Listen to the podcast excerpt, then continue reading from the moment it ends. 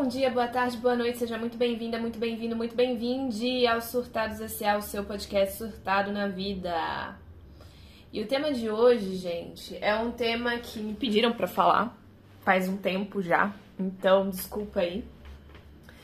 Mas é um tema que tá sempre aí na mídia, né? Inclusive, acho que é, sempre esteve mas ultimamente ele tem gerado muita preocupação. Inclusive eu me preocupo é, porque eu vejo que às vezes eu sou muito afetada por isso e é, a geração que vem depois de mim, teoricamente eu sou da geração Z, mas eu sou uma geração Z velha, a geração Z nova, que é o pessoal aí menor de idade, é, esse povo eu vejo que eles estão realmente um, problemáticos, que é a questão de é, aparências e inseguranças com o próprio corpo. É uma coisa assim. Cara, sempre teve presente, né? Eu acho que desde que o ser humano é ser humano, a gente tem essa coisa de se comparar com os outros, né? Eu acho que é a partir da comparação que a gente tem com os outros que a gente identifica se a gente tá normal Assim, a gente é, tá, se é ok aquele comportamento, aquela coisa, ou se não é, se tem alguma coisa errada com a gente. Mas é, isso passou de, ah, tenho cinco dedos na mão, ok, então eu estou completo, pra um negócio do tipo, não sou uma Kardashian, meu Deus, eu preciso fazer uma cirurgia plástica. É, é uma coisa, assim, que tem evoluído de uma forma muito rápida, especialmente nesses últimos dois anos, né? que a gente passou pela pandemia e a gente foi obrigado a ficar se olhando oito horas por dia, no mínimo, numa câmera do Zoom. Eu não sei vocês, mas a maior parte do tempo que eu tô falando numa reunião do Zoom, eu tô olhando para mim mesma, vendo se eu, sou, se eu tô ok. Eu não tô olhando pra pessoa. Exceto quando eu tô fazendo terapia, eu minimizo a minha cara, porque senão eu vou fazer a terapia inteira olhando para mim. E aí realmente seria mais barato olhar no espelho, né? Mas tirando isso, passo muito tempo olhando para minha própria cara. E obviamente, quando você olha muito tempo para alguma coisa, você começa a achar tudo muito esquisito, tudo muito feio. Então, é, justamente com isso, houve a ascensão do TikTok, que é uma máquina de geração de inseguranças, né? Porque esse povo cria trends que não existem e padrões de beleza que não existem então a coisa fica fora de controle, né? É, claro que eu, eu sou da geração que viveu o Tumblr de 2013, 2014, então grande parte das minhas colegas tinha alguma tendência a uma a um comer transtornado, né? Porque basicamente era moda comer transtornadamente, ou então fazer alguma forma de auto-infringimento de dor, uma coisa meio, meio sádica, meio masoquista, porque era assim que o adolescente se expressava. E essa geração adolescente, eles levaram essa questão um pouco mais acima, né? E já passa pra intervenção estética pesada, né? Eu vejo é, adolescentes que querem porque querem é, fazer 18 anos pra fazer uma rinoplastia, pra botar implante de alguma coisa. É, o tema do anti-aging no TikTok é enorme. Então agora você não pode tomar as coisas num canudo normal. Você precisa ser aquele canudo inclinado na horizontal, porque o movimento de sugar que você faz com seus lábios, ele gera rugas. E você não você tem que manter o lábio relaxado para não gerar rugas. Gente, calma. V vamos acalmar um pouco. É, eu quero só tomar o refri num, num canudo. Por quê? Por quê, mano? Quando eu vi essa do canudo, eu fiquei muito impressionado.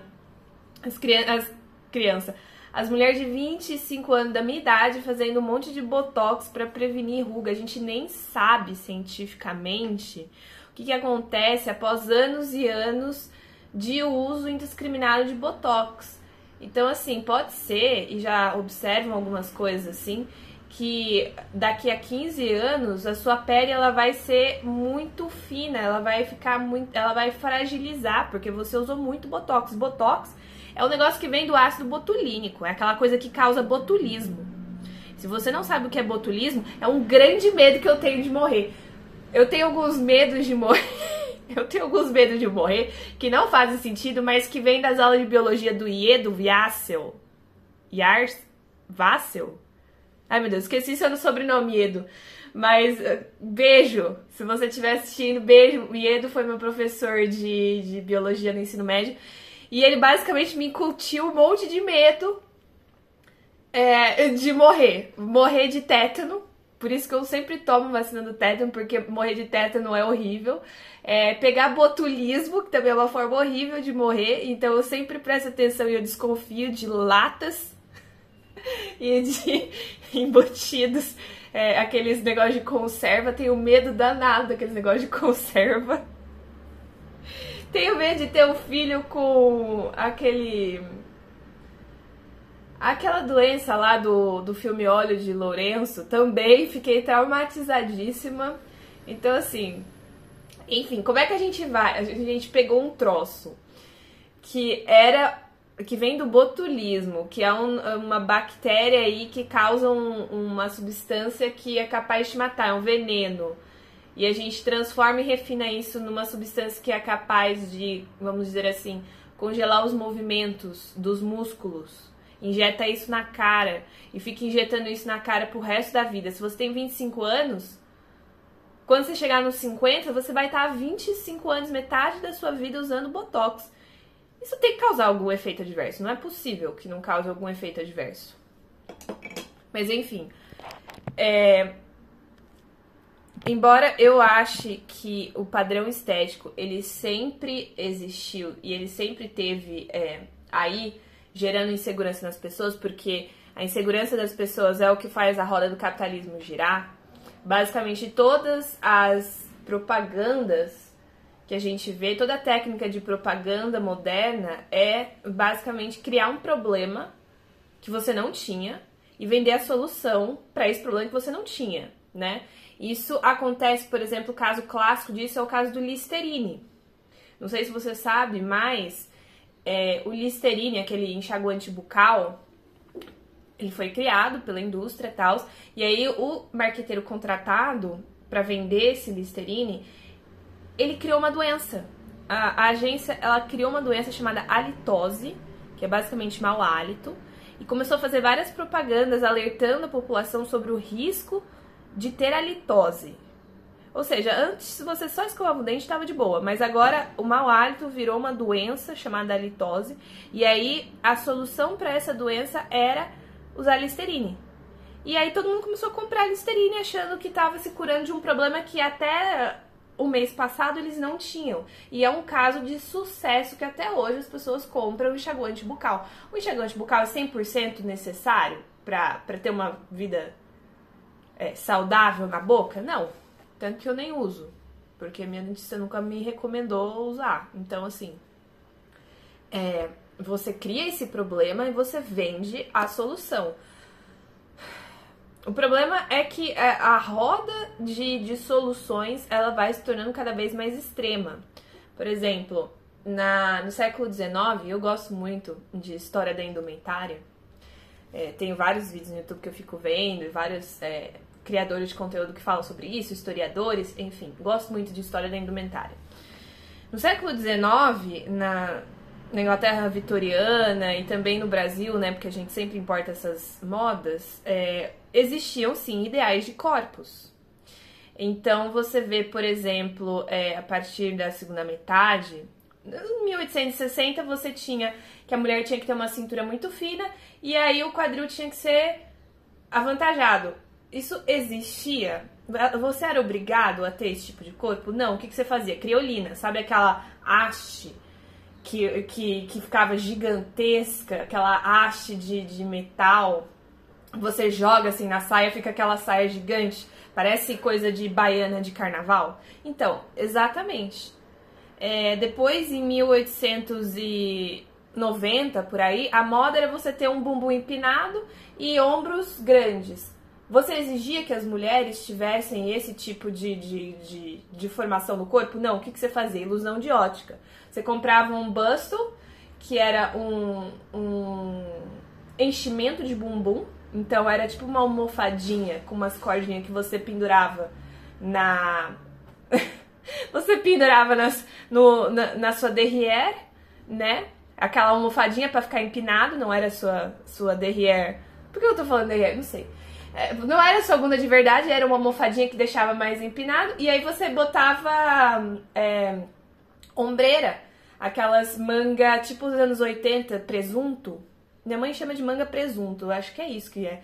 Que é grande, assim, que é inflada. Aí você joga, assim, uma ombreirazinha, um enchimentozinho, e aí você consegue a forma da moda. Sabe? É, não tô falando que isso era ok, aceitável, não sei o quê, mas era menos intensivo do que hoje com as Kardashian. Porque, eu não sei se vocês viram, as Kardashian, elas estão é, numa trend aí de retirar os implantes que elas fizeram. Então, Kim Kardashian chocou o mundo quando ela apareceu no Late Late Show aí qualquer, sem implante mamário, meio reta. Não vou dizer completamente reta, porque eu sou uma pessoa reta e eu me sinto pessoalmente ofendida que a mulher é chamada de reta, porque não é e sem aquela, aquele quadril naturalmente impossível de acontecer na natureza, né? Aí todo mundo falando, ai, ah, a ser magra voltou a ser in, ser magra, a heroin chic, né? Usuário de heroína chique, que é aquela moda dos anos 90 de parecer que você é doente, que você é usuário de crack, que é muito triste, né? O nome é muito errado, cara. Heroin chic. Mas essa moda de parecer uma pessoa doente, desnutrida, é, voltou, não sei o que, cara. As intervenções estéticas, elas são, elas são cada vez piores, porque para você atingir esse padrão estético, você precisa literalmente entrar na faca, né? Para você atingir o padrão estético do, do Fox Eyes, que foi um rolê, você tem que fazer uma cirurgia plástica, puxar a tua cara para parecer se você tem o olho puxado, você tem a moda da bichectomia, né? Você retirar é, uma, um, um pedaço da sua bochecha para você ter uma cara chupada, e isso vai ter consequência lá na frente de saúde, inclusive, né? Porque se alguma coisa existe no seu corpo é porque ela tem alguma função. Se você tirar ela, você vai ter alguma consequência. A consequência é que a sua cara cai ao longo dos anos, porque você não tem aquela aquela bolinha de, de gordura e músculo que tem na bochecha, e aí você vai ficando velho, a cara vai caindo, porque é, chama-se ficar velho. E aí você vai ficar muito chupado. Então, você que acha que, que vai ficar mais bonito com bichectomia, repense. Você também tem vários efeitos colaterais. É, é muito. É muito o padrão de beleza ele é cruel nos TikToks da vida e na internet da vida porque ele é absolutamente inatingível naturalmente. E mesmo que você faça todos os procedimentos estéticos, você ainda não vai atingir esse padrão é, nunca, porque existem filtros, existe Photoshop. É, eu vejo é, meninas reclamando de vídeos de maquiagem, por exemplo, porque elas compram os produtos e elas descobrem uma coisa muito interessante que é a pele, ela tem textura. Saca? A pele, não sei se todo mundo sabe, a pele é um órgão vivo, então é o maior órgão do seu corpo humano, ela tem aberturas, ela tem poros, elas têm funções extras, além de ser bonita. É, necessariamente para você ter uma pele que funcione, você precisa ter textura. Porque é um órgão vivo. Ele secreta coisa, secreta suor, ele, ele tem poros, os poros às vezes entopem, ou às vezes geneticamente seu poro é grande, não tem o que fazer. E aí as meninas compram a base, não sei o que, o efeito blur e o efeito blur, mas o efeito blur vai só até o, o que é humanamente possível. O que não tá descrito é que aquele criador de conteúdo ou aquela pessoa, ela tá usando um filtro que na realidade nem ela parece com aquilo. Na realidade, ela também tem textura na pele e a textura na pele é normal porque é de todo ser humano que está vivo. Estar vivo é um pouco feio. é, eu acho que falta um pouco dessa consciência atual de que estar vivo é um pouco feio. Não tem como você ser bonito o tempo inteiro, porque o que a gente entende por bonito é, não é o que é natural. O que é bonito agora é o que é artificial. Agora eu digo há muito tempo. Porque tem só olhar aquelas fotos lá de mulher, é, modelo pousada, tirando a foto linda pro Instagram, e modelo de lado, relaxando, fumando um cigarrinho na praia. Ela tá lá e ela tem dobras, porque adivinha, o corpo dobra. E para você dobrar o corpo, as suas articulações, você precisa ter excessos de, de pele, algum tipo de gordura. Você precisa de gordura no seu corpo para produzir hormônios, para ser uma pessoa saudável, saca? É, e é muito cruel que você fica o tempo todo tentando atingir um, um ideal de alguma coisa que nunca vai que nunca vai ser atingível. Mesmo que você chegar perto, você ainda vai ter outro problema. É só ver as, as trends de, de pessoal né, do os asiáticos, de K-pop, por exemplo, os idols, a dieta da Yu, Yuji, não sei, que a mulher come uma maçã por dia. A nem a mulher parecia com, com ela mesma, ela fez 300 cirurgia plástica para parecer com ela mesma daquele jeito. E é muito cruel que as, as adolescentes, as pessoas mais jovens estejam é, constantemente expostas a esse tipo de, de padrão, porque é um padrão que ela não tá competindo com as meninas da escola.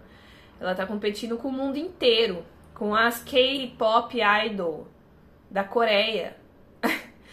nem é a mesma, às vezes nem é a mesma etnia, sabe? Não, não, não tem sentido. Você vai virar Mariana Grande, vai é, se apropriar de características étnicas de outros povos, vai virar asiática do nada. Eu acho que, assim, antes, por exemplo, quando, é muito triste ver isso, quanto que é, essa ideia ela é implantada na gente quando a gente é muito pequena. Vou falar um pouco da minha experiência. Quando eu era criança, eu ia falar jovem, mas eu ia falar criança, eu lembro que eu tinha uns 5 anos de idade. E eu não era o, o padrão de beleza da minha classe, né? Então eu usava óculos, enfim, eu desviava um pouco do, do padrão de beleza das meninas da minha sala. E eu lembro que eu ficava muito assim, triste, porque eu era excluída. Enfim, eu tinha 5 anos, cara. Coisa horrível. Eu era excluída e o sonho da minha vida era ser uma menina magrinha e bonitinha com um cabelo castanho claro escorrido.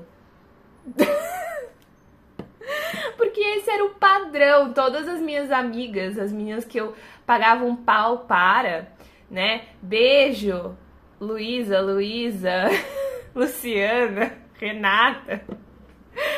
Beijo. Elas tinham o cabelo castanho escorrido, fino. E eu tinha o quê? Eu tinha um cabelo preto, ondulado, que a minha mãe, obviamente, é, ela não sabia lidar com ele, então ele ficava parecendo. Ficava aquele cabelo armado, parecendo as, as meninas de filme dos anos 2000, antes da transformação de beleza delas.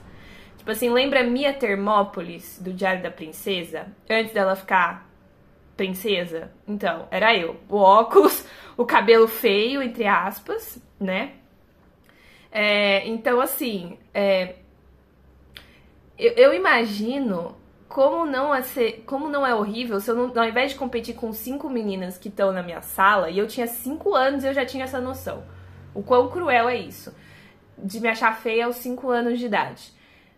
É, o, o negócio de você tá competindo com cinco meninas, mas agora você tá competindo com o mundo inteiro, porque criança de 5 anos de idade tá exposta ao YouTube, à internet, a essa, essa irrealidade, né? Aí quando você tem 13 anos, quando eu tinha, sei lá, 13 anos e era uma adolescente, eu via as fotinhas no Tumblr e eu me perguntava por que, que eu não podia ser uma adolescente descolada que nem esse povo. A verdade é que esse povo tinha mais de 20 anos, né? Então, é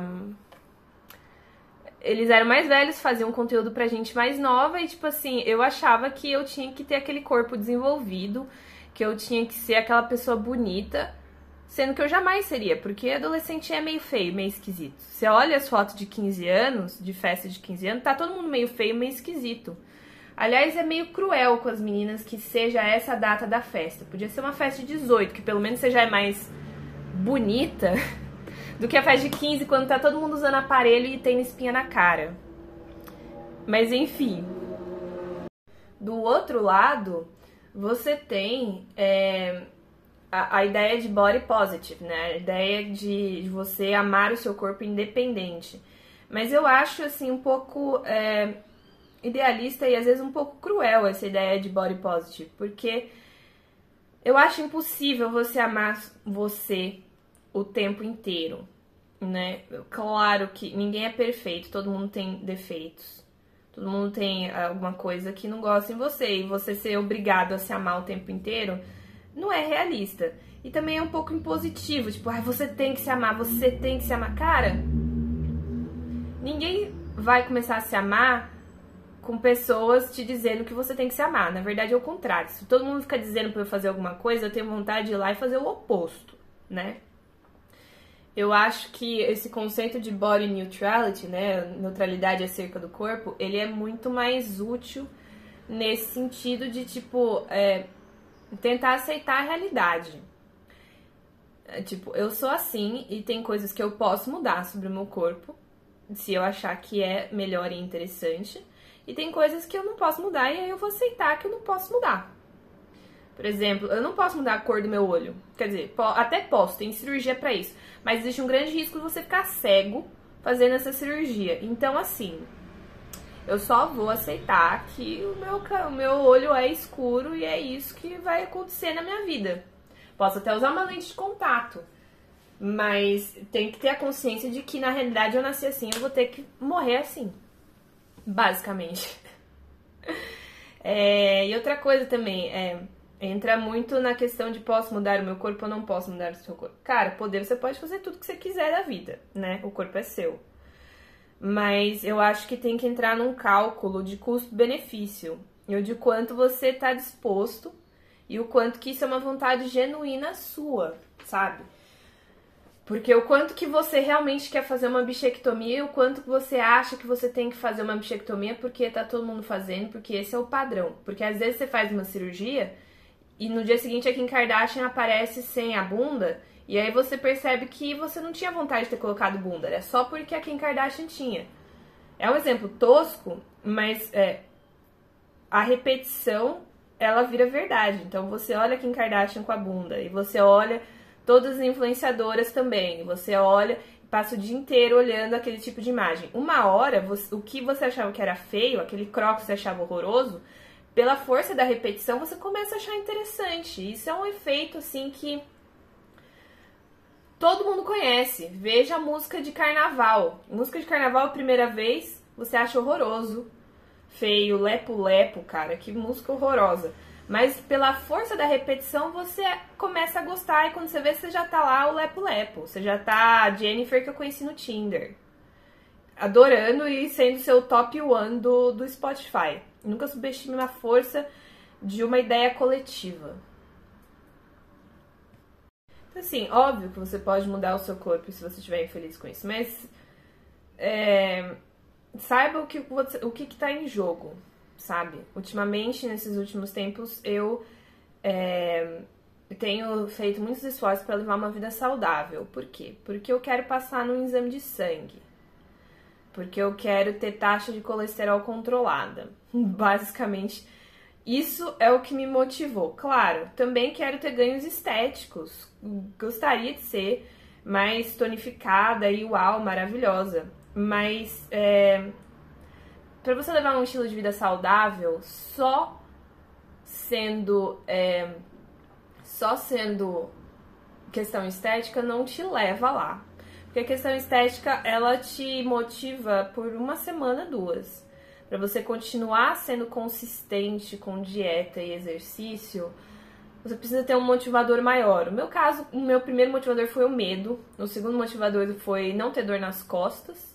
porque eu tenho um, uma articulação nas costas meio fraca que às vezes sai do lugar e me causa dor. E a solução para isso é malhar a bunda. eu tô falando sério, foi um fisioterapeuta que me falou isso. Então, assim, eu, eu fui meio que obrigada a fazer academia para justamente malhar o glúteo médio para parar de ter dor. É, e isso é uma motivação muito válida. Claro que é, com tudo isso, né, querendo essa, essa motivação de saúde, também tem a questão estética. Adoraria, tipo, é, ter, um, ter uma bunda bonitinha, arrebitada e maior. Beleza. Mas eu acho que só fazer tudo isso só pela questão estética, primeiro não. Primeiro não vale a pena, segundo não te motiva a continuar, né? Acho que o seu porquê para levar uma vida saudável ele tem que ter um pouco além disso. Seja por causa de juventude, seja por causa de questão de saúde, enfim. E uma coisa engraçada que eu noto, por exemplo, é uh, que mesmo que eu não tenha, assim, resultados muito grandes, ainda não tenho nenhum resultado, assim, tipo, nossa, meu Deus, que, que resultado maravilhoso. Foto de antes e depois. Eu não tenho, né? Mas mesmo assim, tá trabalhando no meu corpo e tá sendo uma pessoa mais saudável me deixa mais feliz, cara. É ridículo falar isso, mas eu gosto. Eu, eu chego assim, eu falo, nossa, olha só, agora eu vou fazer, eu vou levantar lateralmente 5 quilos. Antes eu levantava 4. Olha que, que top. olha que maravilhoso. Vou botar mais uma anilha aqui para agachar. Olha só. Me dá uma satisfação só de estar de, de tá mexendo meu corpo e de progredindo, pensar assim, se eu estiver na rua precisar capar um homem, eu consigo capar um homem, olha só. Com a quantidade de peso que eu joguei nesse leg press, eu consigo nocautear um cara com a minha coxa. Olha só, isso é importante, isso é útil. É tipo aquela mulher daquele vídeo. Eu não malho, eu não treino pra ser bonitinha. Eu treino pra se eu precisar pegar um urso na porrada, eu mato o urso. É isso. É isso que a minha mente ariana guerreira quer. Se eu precisar, se estiver numa situação que eu tiver que partir para um corpo a corpo com alguém, eu tenho a chance de ganhar.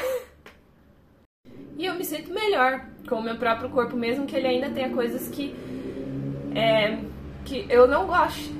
E eu aceito que é isso e tá tudo bem. Por exemplo, eu sou uma pessoa despeitada, eu não tenho peito. E eu descobri quando eu era adolescente, eu pensava, ah, tá, mas quando é que meu peito vai crescer? Então, não vai, porque minha mãe, minha avó, família materna não tem, e eu descobri que a minha família paterna só tem porque todas as minhas primas e tias botaram implante quando fizeram 18 anos. Então eu fui enganada. Eu fui enganada que ninguém lá era natural e eu achava que eu tinha uma chance. É, por outro lado, eu sempre sofri muito porque eu sempre adorei pessoas, meninas tipo Audrey Hepburn, assim, sabe? Pequenininha, bonitinha, magrinha. Só que a minha genética é de ter anca de égua.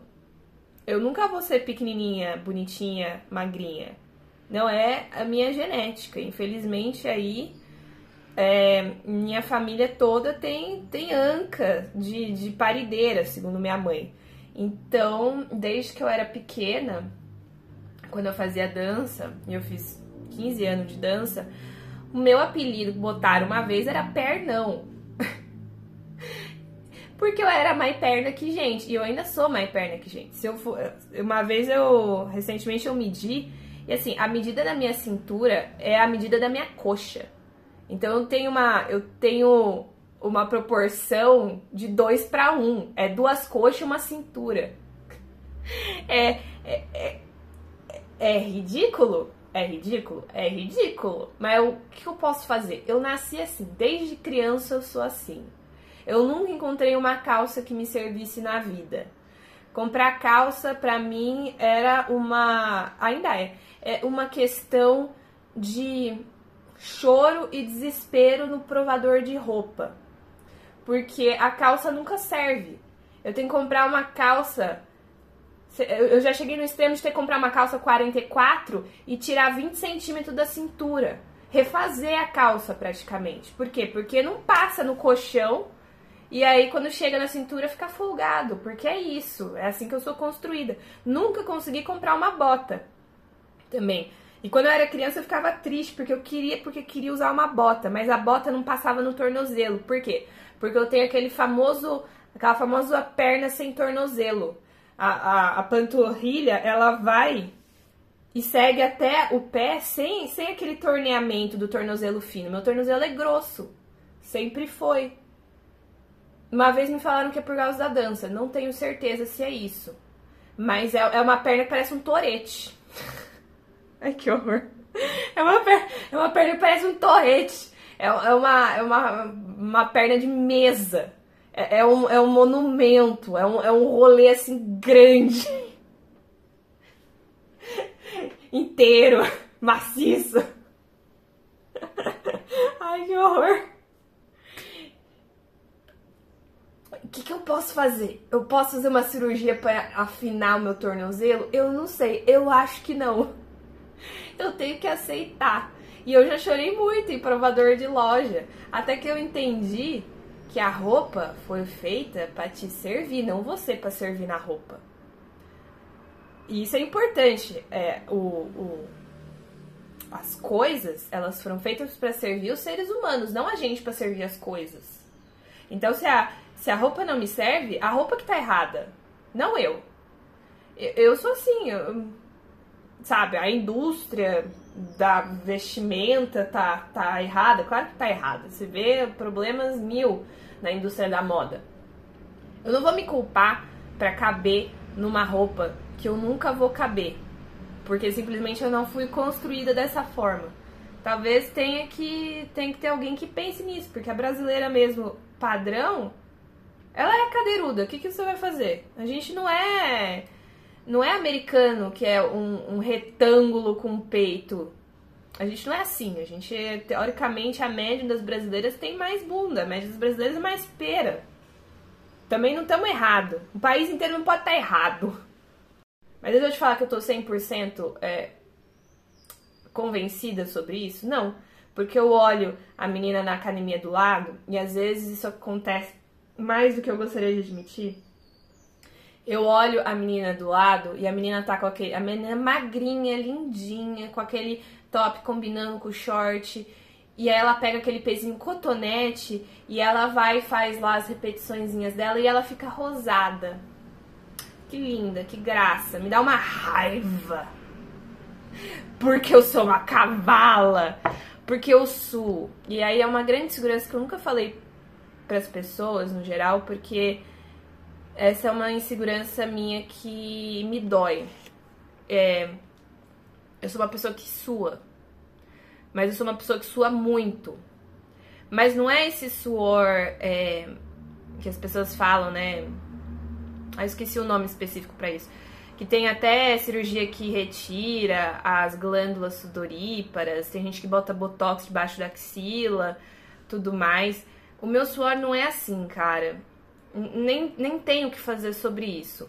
Porque o meu suor, ele é pelo corpo inteiro. Eu não sou, eu não sou aquela pessoa que faz a pizza embaixo do braço e, é, e sua nas mãos e nos pés. Eu sou a pessoa que sua no antebraço. Eu suo na panturrilha. Eu suo até no cotovelo, se bobear. Porque eu não sei, meu corpo é assim desde que eu era criança. Eu suo pra caramba. Então, no verão, eu odeio porque eu suo muito, eu tô andando na rua e de repente tô com um bigode de suor. Porque é assim que meu corpo funciona. E aí eu fazia exercício, eu ia pra educação física, eu ia pro, pro balé, eu ia fazer alguma coisa. Eu via todas as meninas assim, rosadinha, cara de saúde, depois da, do, do exercício. E eu tava pingando, eu andava e ficava um rastro de suor por onde eu andava. A coisa que eu mais odiava fazer era que depois é, do treino da dança, a gente tinha que sentar no chão. Eu sentava no chão, naquele chão de madeira, e ficava uma marca da minha bunda.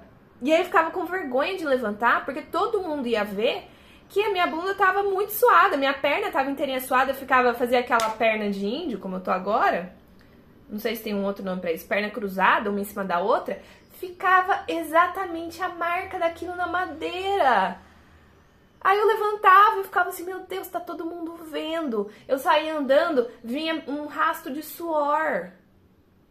Assim, a, a vergonha. Eu já tive namorado, eu, eu tive um namorado que falava pra mim que eu parecia um porco. Que eu suava, porque eu ficava com o bigode de suor, porque qualquer coisa a minha cara já começava a pingar. E aí ele ria da minha cara e falava que eu parecia um porco no rolete, suando. Isso é. Tá, eu sei, relacionamento tóxico. É. Mas isso é uma grande insegurança que eu tenho até hoje. Vou botar até foto pra vocês verem que eu não tô mentindo. E ainda tô me trabalhando para tentar entender. Eu não usei camiseta regata durante 20 anos da minha vida porque eu tinha vergonha de estar tá suando e encostar lá o sovaco suado um no outro, as pessoas verem que eu tava muito suada. É, eu só usava camiseta de algodão de manga porque eu achava que ia dar uma controlada no suor. Eu ficava com vergonha, todo verão era a mesma coisa, eu ficava com vergonha de estar tá existindo no verão, porque qualquer coisa a pessoa ficava me perguntando: Nossa, mas você acabou de correr uma maratona? Eu falei, então, não. Porque todo mundo achava que eu tinha acabado de, de sair da academia. Todo mundo acha, na verdade. Uma vez, recentemente, aí, um, um, um atendente de loja, eu entrei na loja. O atendente falou, nossa, mas você tava atrasada, é, tá alguma coisa? Tipo, verão tá aí, né? Aí eu falei, não, é, é, é eu sou assim, né? As pessoas, elas são um pouco, às vezes as pessoas são um pouco maldosas, assim. Falando, nossa, tá quente, né? É, eu tenho que me enxugar. Eu saio andando numa esquina, eu tenho que me enxugar. É assim. É, eu amo isso sobre mim? Eu não amo isso sobre mim. Eu ainda sinto muita raiva. Porque, especialmente em ambiente de fazer exercício, eu sinto muita raiva, porque parece um homem, né? É, inclusive, já me falaram muitas vezes que eu parecia um homem, que também é outra insegurança grande para mim. Ai, é... Mas eu tô aprendendo a lidar com isso. Tem coisas que a gente não consegue mudar e eu vou me torturar pro resto da minha vida porque eu sou assim, cara. Não faz sentido. Às vezes eu vejo lá as menininhas lá é, fazendo vídeo no, no, no TikTok, fazendo exercício e tal. Ai, tô suada. Cara, minha mãe ri da minha cara quando eu saio da academia, aquela blusa, parece que passou por uma tempestade, você espreme a blusa, faz. Você parece um pano de chão. Se espremer minha blusa depois de fazer exercício, parece um pano de chão, assim, sai a água que. Até minha mãe zoa a minha cara. Então, assim. É... Até me perdi, porque eu fiquei tanto tempo falando sobre isso. É, é uma insegurança que, tá sendo perpetuada aí, mas que a gente tem que se, se aceitar. Se não dá para se amar, pelo menos se aceita que eu sou assim, eu vou ser assim, e eu não vou aceitar a gente falando, zoando a minha cara, é, como esse namorado que eu tive, cara. Porque se há uma insegurança que te faz mal, você não precisa aceitar desaforo de pessoas alheias, sabe?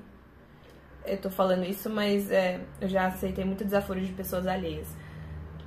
Mas enfim, é como o nosso corpo funciona.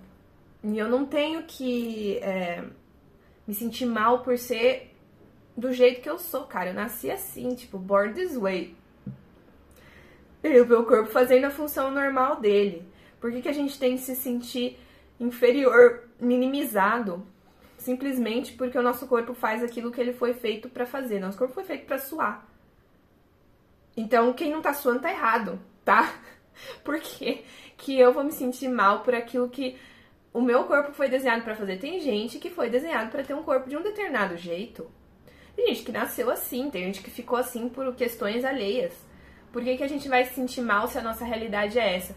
Eu acho que olhar pra gente com mais carinho, olhar pra gente com menos é, criticidade, sabe? É, é, um exercício que é cada vez mais necessário cada vez mais difícil. O padrão ele é inatingível. Eu acho que olhar para nossa realidade é, vai ser cada vez mais difícil com esse negócio de metaverso, de avatar virtual, de, de, de não sei o que. E isso gera uma realidade paralela que não corresponde ao que a gente é de verdade. Então, é, é um esforço consciente. Lembrar que aquilo que a gente vê nem sempre é aquilo que é a realidade, o que é muito interessante, uma coisa meio dark, assim, meio 1899. Aquilo que está acontecendo nem sempre é aquilo que realmente está acontecendo. Então, a minha dica para vocês é se olhe no espelho e, e olhe para suas inseguranças e tente, se não amar, pelo menos aceitar que é isso que a gente tem que trabalhar, é isso que está tendo hoje. Então, bola para frente. É, tente levar uma vida saudável, não porque você odeia seu corpo, mas que você ama seu corpo, você quer viver nele, né? Eu acho que o que mais me ajudou a gostar do meu corpo é que mesmo que eu estiver toda suada, toda zoada, eu consigo levantar mais que aquela, que aquela mulher do, do peso cotonete. Então, pelo menos isso eu tenho. pelo menos isso. Se eu não sou bonita na academia, pelo menos eu levanto mais. não sei se é um pensamento útil, mas para mim funciona um pouco. É... Até me perdi.